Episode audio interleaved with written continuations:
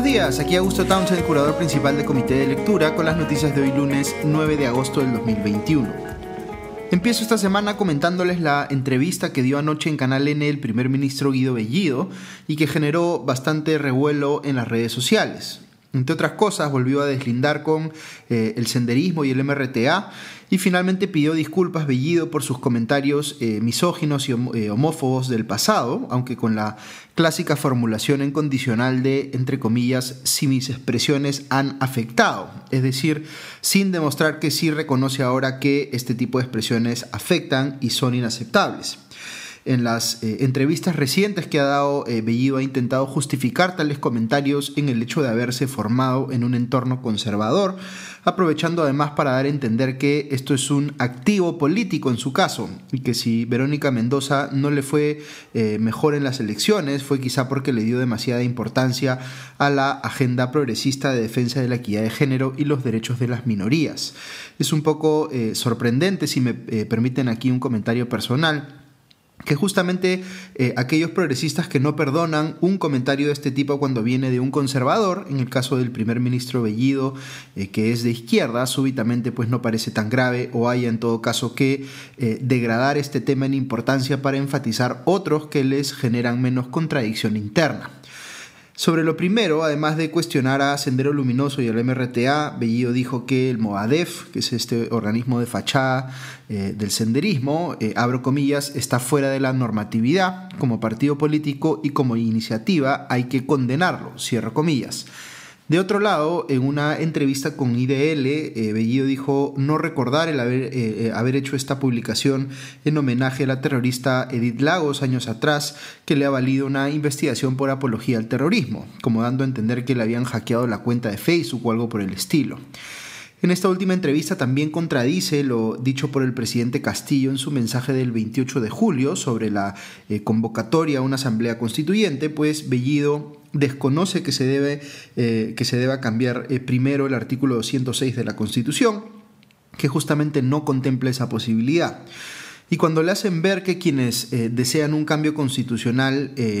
total, digamos, son una minoría según las encuestas, Bellido lo que hace es sembrar dudas sobre estas últimas, diciendo que, sin base, digamos, que, abro comillas, se han equivocado terriblemente, una barbaridad, cierro comillas.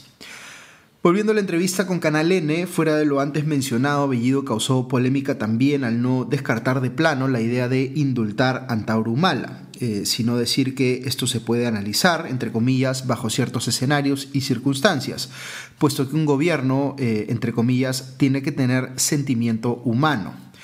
Lo que sí descartó es un indulto a Abimael Guzmán. Eh, mucho de lo que se discutió anoche en las redes sociales a propósito de esta entrevista eh, a Bellido en Canal N fue la habilidad que exhibió este último para torear las preguntas del entrevistador Enrique Castillo y hacer que éste se exaspere por momentos o eh, no tuviera pues cómo reaccionar a ciertas respuestas que le dio.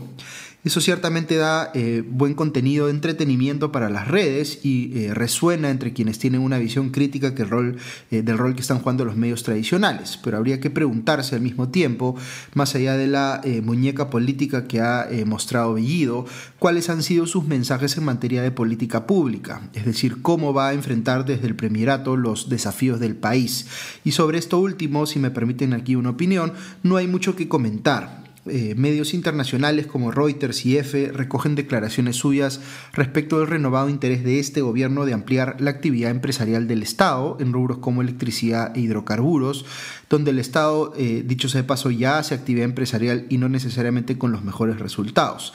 Dice Bellido que le preocupa la subida del dólar, pero su comentario se agota en decir que están evaluando qué hacer al respecto. Es decir, no hay eh, anuncios importantes o propuestas concretas respecto de cómo va eh, a actuar el actual eh, digamos, gobierno frente a estos retos, sino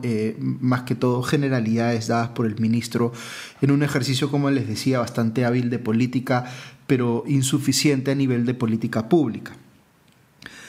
En fin, otro que ha tratado de desdecirse en cierta medida de sus declaraciones recientes es el eh, congresista de Perú Libre, Guillermo Bermejo, investigado por terrorismo, quien en un video eh, eh, de una reunión con militantes de su partido dijo que si le niegan la confianza al gabinete Bellido y luego al que venga, pues entre comillas, chao Congreso, es decir, el gobierno procedería a disolverlo.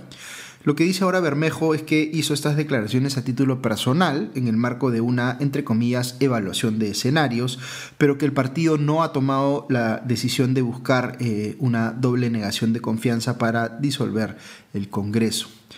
Vaya uno pues a eh, creer si es que eh, Bellido, o mejor dicho Bermejo en este caso, eh, tiene pues la intención real de impulsar una iniciativa de ese tipo y está soltando la manera de globo de ensayo o si realmente ha sido disciplinado por su partido que está en una posición contraria. Hablando del Congreso, ayer salió publicado un artículo en IDL Reporteros con detalles importantes sobre lo que estaría pasando a la interna en la bancada de Perú Libre. Si bien la publicación alerta de que se trata de una noticia en desarrollo y que no se ha confirmado todavía que sea algo definitivo, dice IDL Reporteros que tiene información fidedigna de que la facción compuesta por docentes y que es la más eh, cercana eh, a, Pedro Castillo en dicha bancada estaría por separarse de ella y que tiene aspiraciones de constituir su propio partido pensando en las elecciones regionales y municipales del próximo año, aunque difícilmente les alcance el tiempo para lograrlo. Eh, agrega IDL Reporteros que esto no significaría que se aparten del partido, pues en sentido estricto, como les dice una fuente, entre comillas, jamás estuvimos en Perú Libre. ¿En qué es en lo que discrepa esta facción de maestros con la línea eh, oficialista de Perú Libre? Pues eh, no estarían de acuerdo con anteponer la propuesta de una asamblea constituyente a otras cosas más urgentes como la gestión de la tercera ola de la pandemia o los efectos de la crisis económica.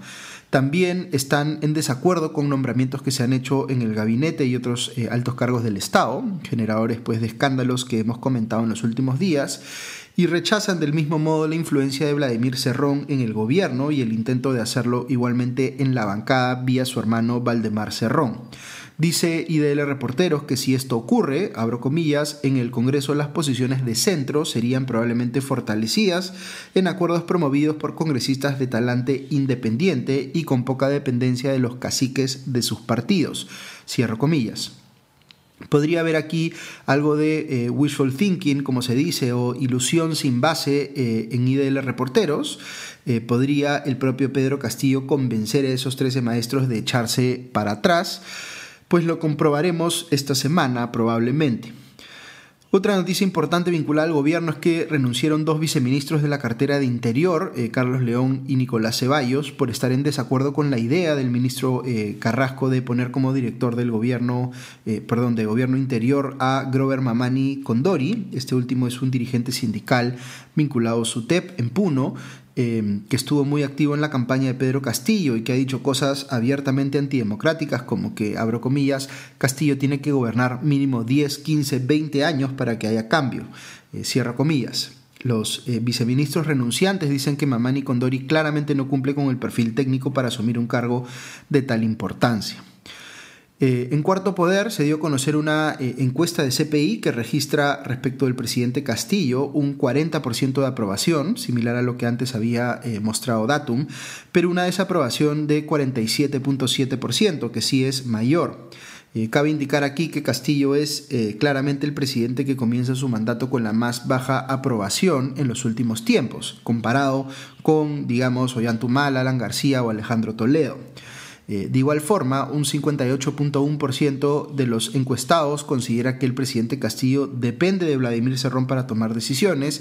y un 85.8% está en desacuerdo con que esto ocurra. Por otro lado, solo un 4.4% eh, cree que el gabinete debe representar ideas de extrema izquierda, mientras que un 31% piensa que debe ser de izquierda moderada y un 33% de centro. Eh, en el caso del eh, Congreso, la presidenta del Legislativo, Mari Carmen Alba, empieza con una eh, aprobación de 34.9% y con una desaprobación de 40.3%, mientras que un 52.8% de los encuestados cree que se le debería dar el voto de confianza al gabinete de Guido Bellido. Dicho sea paso, anoche en Cuarto Poder mostraron una ilustración artística en la que se ve a Vladimir Serrón acompañando a todos los líderes históricos del comunismo. Eh, más allá de los vínculos ideológicos que son evidentes, uno pensaría que el más feliz con eso debe haber sido el propio Serrón, más allá de la capacidad de este último de generarle un daño al Perú con su extremismo y su determinación de inmiscuirse en las decisiones del gobierno. Es completamente carente de perspectiva, diría yo, poner a Serrón a ese nivel. Quizá el medio piensa que esta es una forma de eh, ponerlo en eh, cuestionamiento, pero más parece que le estuvieran haciendo un favor. Una última noticia del plano local es que la ex congresista Carolina Lizarra eh, renunció al Partido Morado por haberse aliado este último con Somos Perú para conformar una misma bancada, sin informar, según Lizarra, a la dirigencia del partido que se había tomado esta decisión. dijo la ex legisladora que, abro comillas, renuncio irrevocablemente a un partido que desconozco, Cierro comillas. Recordemos que antes había rivalizado con Julio Guzmán para ser la candidata presidencial del partido, pero perdió frente a este último. Pasando a los temas internacionales, el eh, panel intergubernamental de cambio climático, que es el eh, grupo de científicos que se organiza para sacar cada siete años más o menos un reporte que explica la situación y las tendencias con respecto al cambio climático y que opera en la práctica como la autoridad científica global en el tema, acaba de sacar su más reciente reporte, lo ha publicado hoy mismo y este eh, es muy preocupante. Eh, dice que el planeta verá un incremento de la temperatura global promedio de un grado Celsius y medio eh, que es el tope que se considera para evitar que la situación se salga de control, eh, pues mucho antes de lo previsto, eh, posiblemente en la década del 2030. ha habido mucha discusión en los últimos meses sobre la vinculación entre el cambio climático y fenómenos climatológicos extremos como las olas de calor y los incendios forestales que están ocurriendo en el hemisferio norte o las inundaciones que se han visto en Europa, en Alemania por ejemplo, y también en China. Eh, esta publicación que se ha eh, difundido hoy, como les digo, busca informar eh, previamente, digamos, a la cumbre de cambio climático, la COP26, que se realizará este año en noviembre en Glasgow, Escocia. Ojalá pues venga con cambios importantes en las negociaciones internacionales sobre este tema, porque como se ha visto ya prácticamente no tenemos tiempo que perder. En Nicaragua, el régimen de Daniel Ortega terminó por ilegalizar al partido opositor Ciudadanos por la Libertad, eh, el gobierno se ha valido de una imprecisión registral para quitarle además el pasaporte a la dirigente opositora Kitty Monterrey y así, eh, digamos, eh, inhabilitarla de participar en política. Es decir, Ortega sigue haciendo cosas desfachatadamente antidemocráticas para correr él solo en la elección de noviembre en la que busca su quinto mandato presidencial. Y eh, en Afganistán los talibanes siguen obteniendo victorias militares ahora que las tropas estadounidenses están de salida. Este domingo capturaron tres capitales de provincia, según leo en el país.